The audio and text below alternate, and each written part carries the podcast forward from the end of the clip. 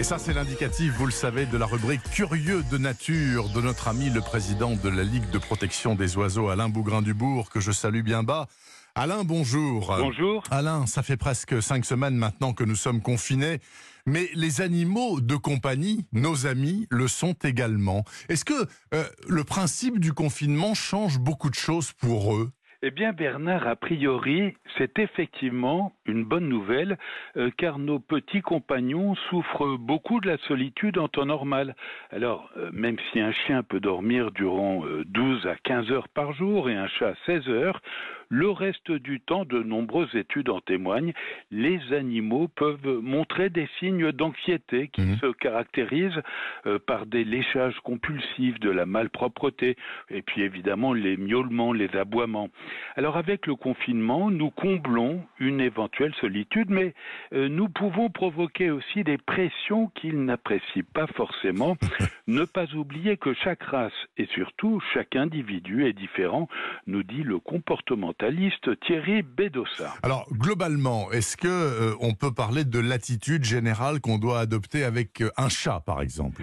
Eh oui, le docteur Emmanuel Titeux de l'école vétérinaire de Maison-Alfort recommande de développer les activités relationnelles avec son chat, euh, jouer avec lui, faire des câlins, le nourrir plusieurs fois dans la journée, etc. Le chat a beau avoir un caractère indépendant, on le sait, il adore le relationnel jusqu'à un certain point quand même. Mhm. Quand il dort, on n'y touche pas. De même que s'il a l'habitude de sortir dans le jardin, voire au-delà, ben, il n'y a aucune raison de le confiner. L'avantage avec le chat, c'est que quand il n'est pas content, il le fait savoir, ah comme vous. Absolument, oui. Euh, très vite, en crachant, pas comme vous, en feulant ou en lançant des coups de patte en pareil cas. On le laisse tranquille. Euh, dernier point, Bernard, attention aux idées reçues. Un chat qui ronronne n'est pas forcément heureux. Heureux, le ronronnement s'exprime également lors d'événements douloureux euh, comme la mise bas.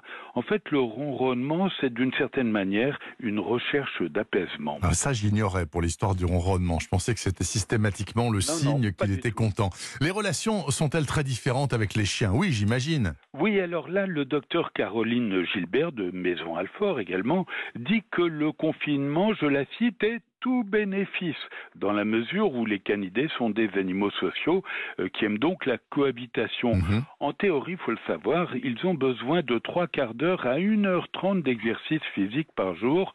Les jeux avec les maîtres ou les promenades sont donc une aubaine, mais, mais attention aux excès. On a vu sur Internet que certains chiens servaient de prétexte aux sorties des hommes. Oui.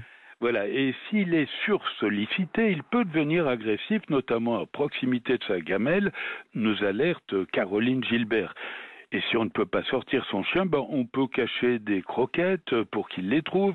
On lui réapprend assis, couché, stop, etc. Il y a même des tapis commercialisés pour que les chiens s'amusent. Bon, est-ce qu'on a la garantie que les chiens et les chats euh, ne transmettent pas le Covid-19. Il y a eu débat à un moment euh, avec ça. Oui, mais là c'est assez clair. Euh, L'ANSES, vous savez, l'Agence nationale de sécurité sanitaire, l'Ordre national des vétérinaires, plus largement la communauté scientifique, s'accorde à dire qu'il n'y a pas lieu de s'inquiéter, mais mhm. recommande quand même que l'on se lave les mains après avoir caressé son animal. Euh, par ailleurs, euh, il faudra également penser au déconfinement pour les animaux. Il pourrait être très préjudiciable, notamment pour les chats qui auront pris des habitudes de cohabitation. Enfin, Bernard, je voudrais euh, rappeler que la présence des animaux de compagnie, ben, c'est bon pour notre santé. Bien sûr. Elle favorise la pression artérielle, réduit le stress. Elle contribuerait même à lutter contre le cholestérol. Et le docteur Anne-Claire Gagnon, euh, qui vient de sortir un livre euh, Comment les chats prennent soin de notre santé chez Robert Laffont, assure qu'ils réduisent de 11% nos consultations chez le généraliste. Bah écoutez, si elle le dit, le docteur Gagnon, on n'a pas de raison de ne pas la croire, bien entendu. Merci beaucoup Alain Bougrain-Dubourg. Je vous souhaite une euh, très bonne semaine avec tous vos animaux de compagnie. Merci.